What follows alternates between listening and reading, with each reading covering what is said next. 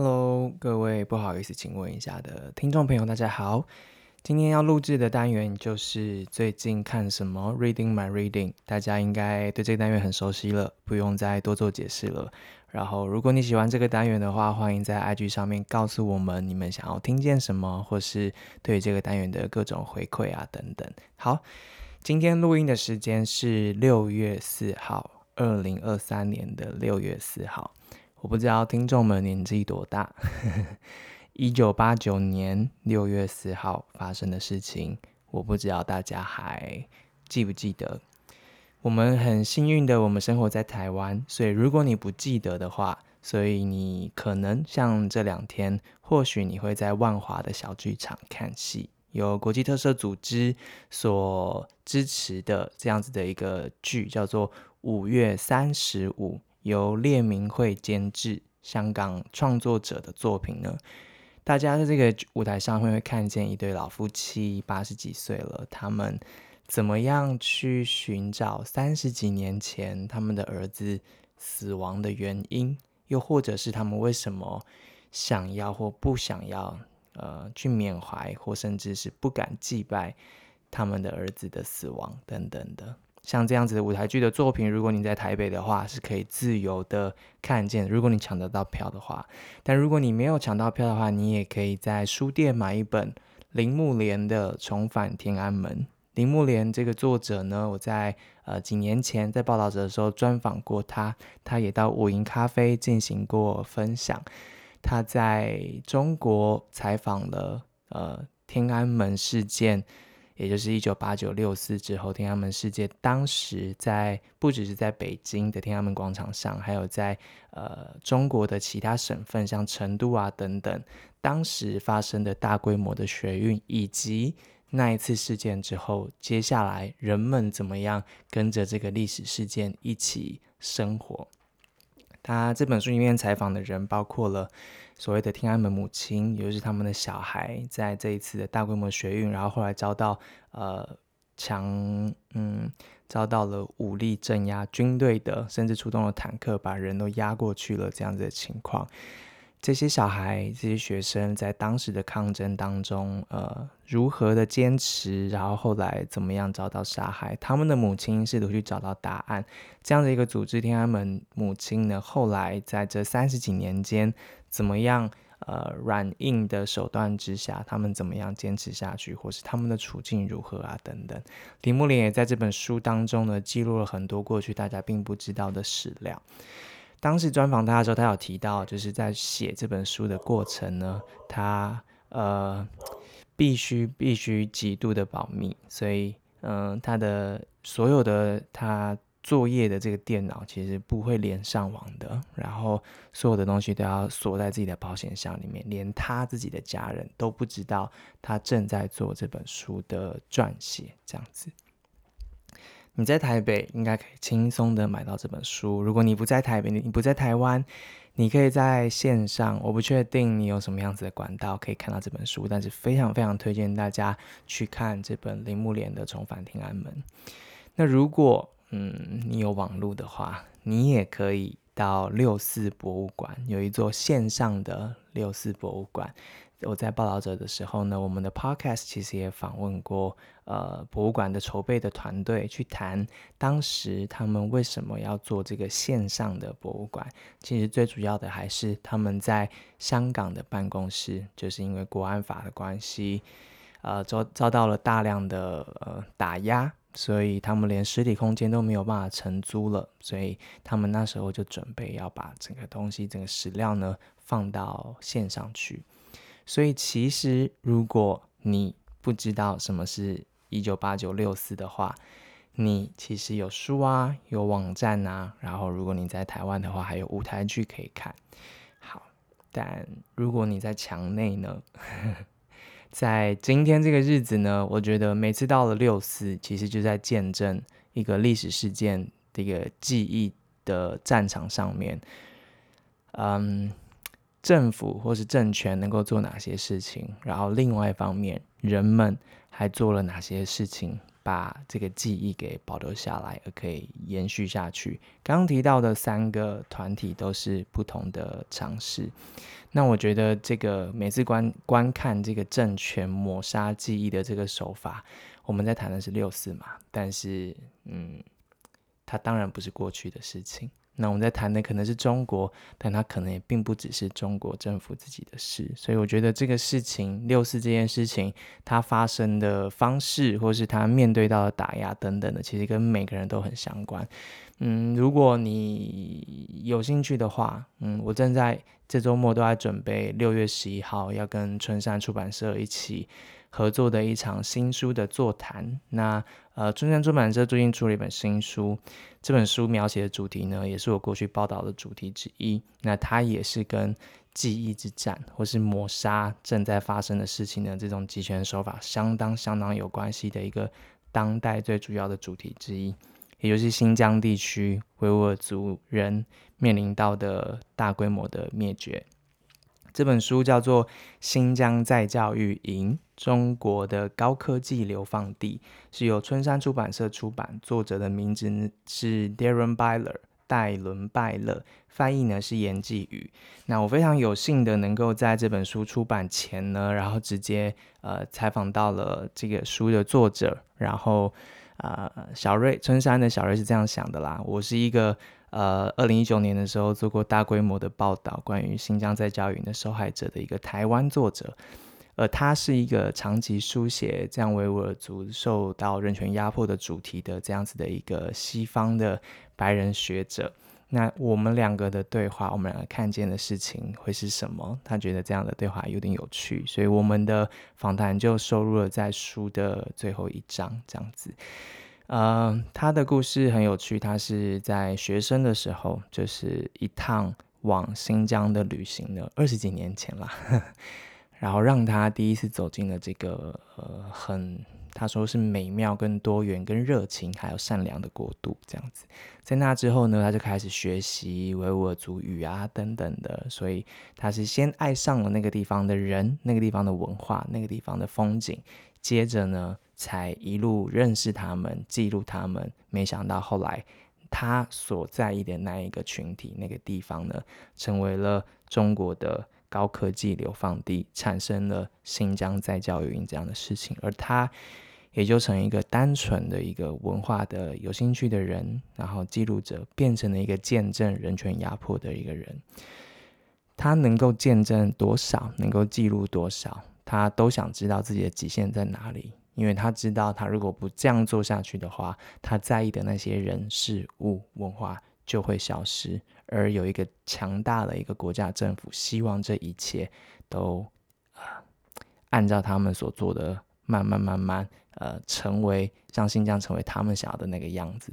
而这个过程发生的事情，人们的牺牲等等的，中国并不想要全世界知道，所以他努力的把这些东西留下来。对我来说，在写新疆议题的时候，同时面对到就是一样的事情，就是在谈六四的时候一样事情，发生过的事情。怎么样更多人知道，或是怎么样如实的记录下来，然后怎么样对抗那只手想要把这一切扭曲跟抹杀掉的那只手？如果你对于 Byler 的作品有兴趣的话，六月十一号就是呃快要到了呃晚上，然后呃请到春山出版社的那个粉粉丝页粉丝专页就可以看到这个活动的讯息，然后这个单集链接我们这边有活动报名，然后。当天呢，就是会有我跟 Byler 的座谈，然后有有现场的逐步口译这样子，所以大家不用担心关于语言的事情。好，我们就六月十一号那天见哦。哦，拜托大家要要记得来。那天就是原本是就是出差啦，然后那天从国外飞回来，所以希望我会好好的准备，但希望可以见到你们大家，然后让。让努力的在这个艰困的环境下还愿意出版这本书的春山出版社，以及努力好久好久这个作者 Byler 呢，能够知道在台湾还有许多人关心他所关心的事情，这样子。好，接下来今天要开始 Reading My Reading 的我的 Reading 的部分。刚刚提到了今天是六月四号，我们也提到了如果你在墙外。你有很多的方式可以去理解当时发生的事。然后我们也提到了当时发生的事情跟我们现今所观看到的许多的事件，其实都有紧紧的相关跟连接。所以在意六四，其实就跟在意我们现在所有人的权利，跟很多人受到压迫是一起的。那墙内的人呢？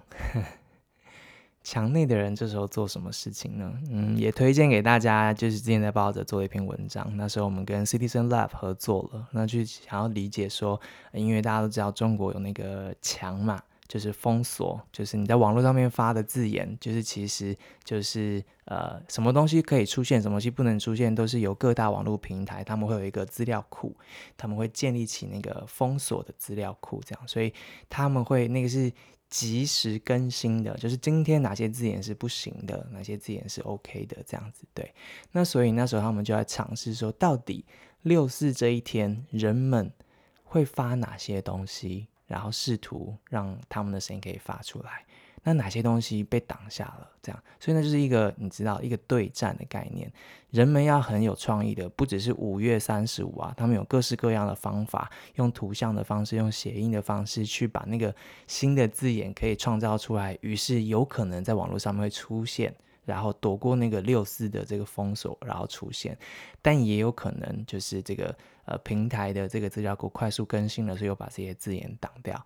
总之呢，Citizen Lab 那时候就建立了一个档案，他们就一个个去试，然后发现啊这些字眼都无法出现，无法出现在中国这个平台上，那代表那已经进入那个字眼的黑名单。我们那篇文章就书写了这个黑名单。我们一方面知道哪些字眼被封掉，另外一方面也也可以知道墙内的人对于这件事情，他们试图说些什么，然后彼此连接一些什么，这样子。那除了那篇文章之外呢，我现在要念一个今天看见的东西。嗯，其实现在在 IG 或 Twitter 上面有很多来自于中国的，他们不管在境内还是境外的这一些新一代的这些人们，他们在表达声音的一些呃粉丝页啊，或者是账号啊等等的这样。那我今天要念的这个来自于 IG 上面一个叫北方广场 Northern Square 的这个账号，然后他们今天呢六月四号呢发了一篇这样子的文。他们呢，就是呃，对于他们的这个呃 follower 做了一个调查。他问大家说：“你第一次了解六四是什么样子的故事？”那北方广场就收集了网友的各式各样的投稿。他们第一次听说六四，那是一个什么样子的经历跟过程呢？或是你们跟六四的故事又是什么呢？这样，那我这边就念一下。他们抛出来的，他们收到这些的网友的投稿，让我们来理解一下，如果你是活在墙内的这些中国的年轻世代的话，当初你是怎么样的情况之下第一次听见六四？怎么样？就是捡到一片血血，那个血血在强大的国家机器之下还残留着。不管是从别人的口中、你的你的书里面，或是家里面的物件当中，重新看到那个历史的碎片，然后他们有什么样子的反应？接下来念的就是每一个北北方广场的这个网友的投稿，我会呃详细的念，让大家理解一下 墙内的他们过着是什么样子的呃。呃，记忆上面的呃觉醒的过程。好，第一位他说，高二的时候，一个年轻的历史老师告诉我们，我们班的英语老师曾经参加过六四游行。第二位，小学的时候，一家人在吃饭闲聊，我妈开始聊八九年闹学潮的事情，说着说着，我妈就哭了。第三位，刚来香港的时候，学校刚好在六四那天放假，有那么巧，我选择去了铜锣湾逛街。Sales 推销的时候就问：“现在中学六四放假吗？一会你会去维园的烛光晚会吗？在在维园有那个香港过去在维园每年六四有烛光晚会纪念六四。”嗯，然后他继续说：“这是他第一次知道这件事情。他之后呢，自己去找了很多的资料，还跟同学约好了，中学毕业之后呢，也要去参加委员的烛光晚会。没想到那是他和六四最接近的一次，因为之后也再也没有人会问，也没机会去问了，没有机会问彼此说一会去烛光晚会吗？今年中学毕业之后，没有办法实现当年的诺言了，因为烛光晚会取消了。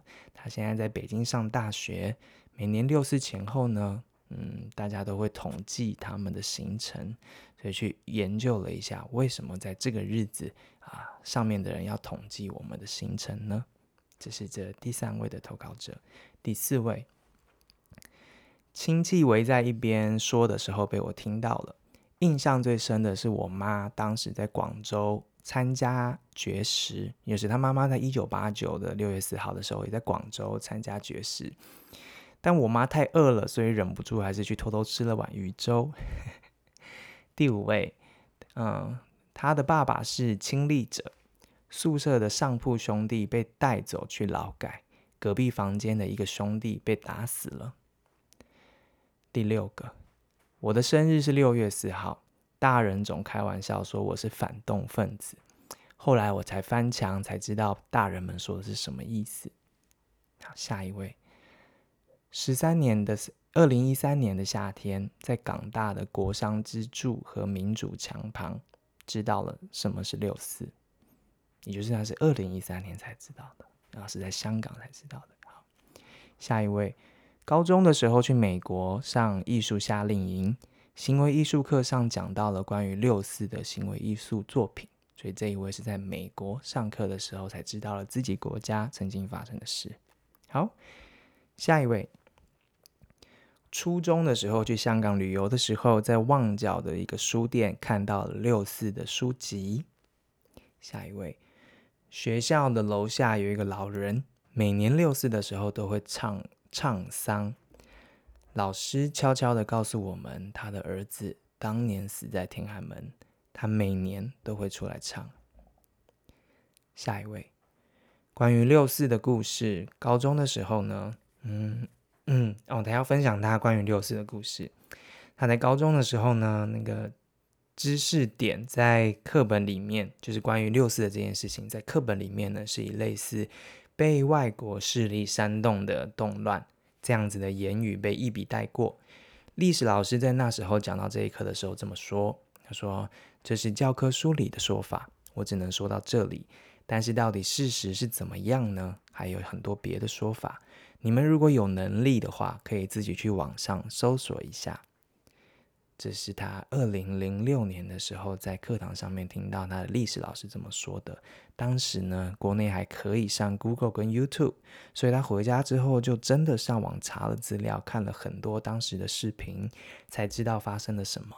回忆了一下，他当时的历史老师其实才刚刚结婚，也只是二十多岁的年轻人。这位投稿的网友要说，他很谢谢这个老师讲课时的弦外之音，也很感慨，如果是在现在的环境之下，可能这位历史老师就不敢再多些说些什么了。好，下一个投稿者，他说，高中的时候上历史课，历史老师给我们说的，就是这是他知道六四的呃原因。历史老师平常是个不苟言笑、气场很足的小老头。那一天，他一边讲一边擦眼泪。下一位，我是香港人，是从中文科老师口中听到的。那天是二零一九年的六月四号，他在课上边哭边讲。哎，二零一九的六月四号。好，下一个投稿者。八九年的广州还能用无线信号收到香港电视台，当时我只当新闻看，记得电视上的火光跟火光前拿着枪的士兵。这位投稿者的年纪比较大，他当时自己在八九年的时候用无线信号收到香港电视台，看到了在香港的电视台当时的播报。好，下一个投稿者他说。高中的时候，数学老师上课提到说，坦克压过去，他的朋友躲在下水道里，上面有血，滴下来。好，下一个投稿者发现螳臂挡车、挡螳臂挡车和十有八九竟然是敏感词。他括号说：“谢谢你，censorship。”就是说，他的意思是说，因为因为网络封锁，然后把螳臂挡车跟十有八九这个都挡下来了，他才觉得，哎，怎么连这都挡？他才知道，哦，原来有八九六四这件事情。好，好，下一个投稿者，我的妈妈作为睡前故事和我讲的，这是他知道六四的过程。好，下一个。他知道六四是因为残障奥运会，家长说有一个运动员的腿是在天安门被坦克压断的。Oh my god！好，下一个，大一的时候他选了中国历史课，我坐在教授的 office hour 三小时，从开端听到了结尾。哇，好，没有想到哎。好，下一个。爸爸头顶上一直有一块不长头发。小时候每一次我问他，他就告诉我说是他骑自行车摔的。直到我长大，他才告诉我说那是他们当时学生的时候去天安门的时候被子弹从头顶擦过去的。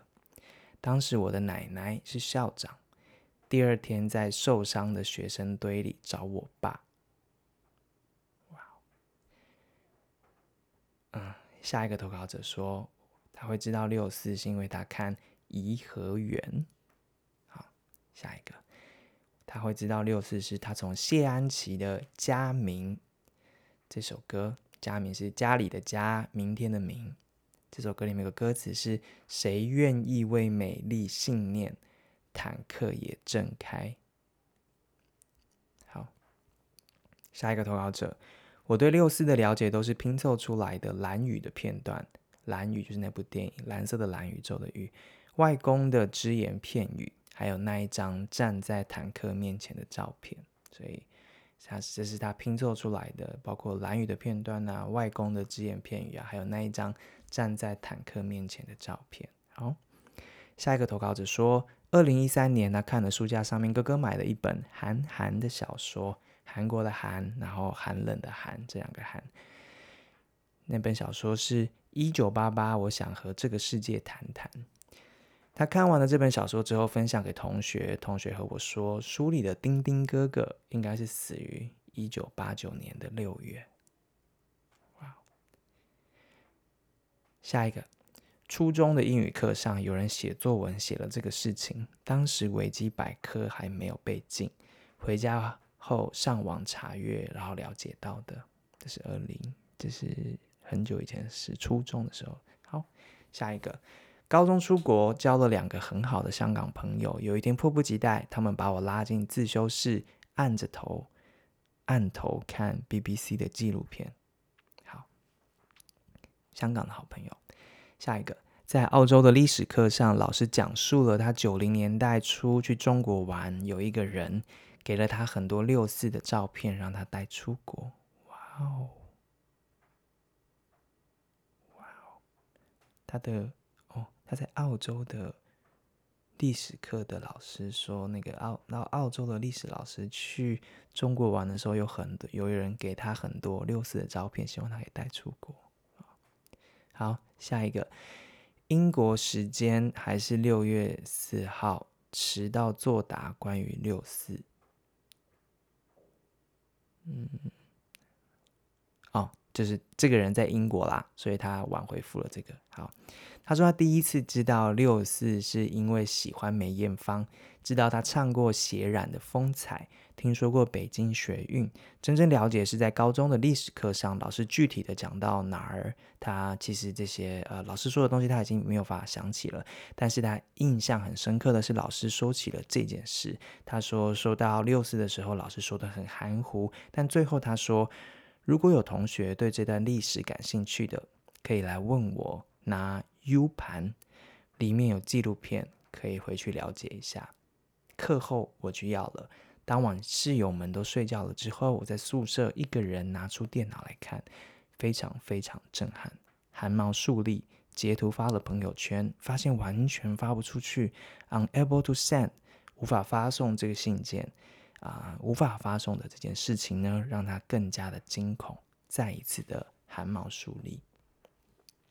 下一位，小时候听大人说过学潮，但那时候不关心。一八年的那一那一八年的六月四号那一天，在微博上，所有的有灵都在发声，我也转发了。那是我第一次炸号，炸号就是无法发言跟被轰的被封的意思吧？我猜。快结束喽，好，下一个。那时候我九岁，懵懵懂懂跟着大人在街上坐了一夜。天黑前，大人们在议论说，怎么说也不会朝老百姓开枪吧？然而，断断续续的枪声响了一夜，看到骑车而过的青年人不断的哭泣，呜咽着说：“这个国家完蛋了。”这之后一个整个礼拜，九岁的他都没有去学校。在之后呢，听说那一夜下班回家的亲戚背后中弹，倒在了北池子，还有同学的亲戚从外地回北京被射杀在北京火车站。这个是这位投稿的网友回忆，就是一九八九的时候，六四，当时他六，他九岁，也跟着大人上街，他所看见的事情。下一位，舅舅跟我讲，他在武汉跟大学指导员一起上街。下一位，当时谷歌还没被关，初中网吧里看了六四，看了两个小时，都忘了打游戏了。最后五位。外科老师说张文宏是他大学同学，我们开玩笑说：“你看人家混得风生水起，你怎么还在这教书呢？”他淡淡的说：“嗨，能活着就不错了。”后来才知道，他当年去了广场，同行的同学被打死，他也因为这件事情被制裁。下一位，我妈妈告诉我的，她说六四，她说她生我的时候差点找不到医院，而且医院里很多尸体。下一位，第一次知道六四是小学六年级。我知道钓鱼岛事件后，我给家里人说我也要上街游行，外公就给我讲述六四了。哇，就是，他小学六年级的时候，然后也自己也想要上街，但是那时候外公把他拦下来，跟他说六四这件事，是这样才知道的。好，下一位，长辈一起闲聊的时候聊到。父亲当时是军人，去天安门保障。那保障这边用那个上引号下引号这样。后来去谷歌搜索，明白真相，流泪良久。哦，对，因为他爸爸是军人。哇，好，下一个，最后一个。听我爸讲，那天晚上他去晚了，骑车都还没骑到天安门，就又躲回家。隔天邻居家有人被抓走之后，就再也没回来了。去玩了的爸爸告诉他的。好，以上是这个北方广场 Northern Square 在 IG 上面收到他们的网友的投稿。如果你有兴趣的话，欢迎 follow 他们的账号。他们有许多，他们试图在网络上面告诉大家，他们希望大家知道关于中国的事情。这是今天的。呃，最近看什么？呃，六月四号，希望今天提供的，不管是书啊、舞台剧啊、线上的博物馆啊，还有刚刚念的这些忘了投稿，嗯、我们的听众大部分是台湾人啦，但我想，我们都知道，记得历史、理解历史是一件多么重要的事情。如果在台湾的你们有兴趣的话，也可以 Google 一下。利用一下我们的网络自由，去看看当时在我们的中正纪念堂上，当一九八九年六月四号，当天安门广场那边在发生坦克的镇压的时候，这边的广场，当时候的大学生，台湾的大学生们做了什么样子的事情，然后你就会知道，嗯，为什么。今天想要录这件事情给大家录，想要录这一集给大家听见。我知道我们听众可能很多年纪也不大，所以他可能不太理解这件事情。但是网络上面真的有很多的纪录片，所以欢迎大家去看。同时，呃，如果你对于中国政府，就是中国共产党对于记忆的封锁、操纵、扭曲。然后在现在呢，他如何用高科技的方式去管控人的自由、压迫人啊等等的。刚刚谈的那些在广场上发生的这些镇压、对人的管控、对脑袋的管控等等的，此时此刻在很多地方，中国的很多地方都还在继续着。六月十一号晚上，如果你有空的话，欢迎到春山出版社的脸书去报名这场活动，名额不多，所以如果你有兴趣的话，六月十一号晚上，让我们一起跟来自于加拿大的这个学者，呃，戴伦拜勒。我们一起听听看他所见证的那些事情，以及他的朋友们已经无法联络的朋友们当时所经历的事。好，六月十一号见！谢谢你今天的收听，也听到了最后。如果你觉得这个节目还不错的话，欢迎分享给更多的人哦。最后一个小彩蛋，如果你有听到的话，我们有 YouTube 了，请你赶快到 YouTube 上面 订阅、开启小铃铛，然后。赶快上面留言，您可以说我有留言，是因为我听到了最后，哇，这有点了不起。好，谢谢喽。然后，嗯，喜欢的话，抖那一下，拜拜。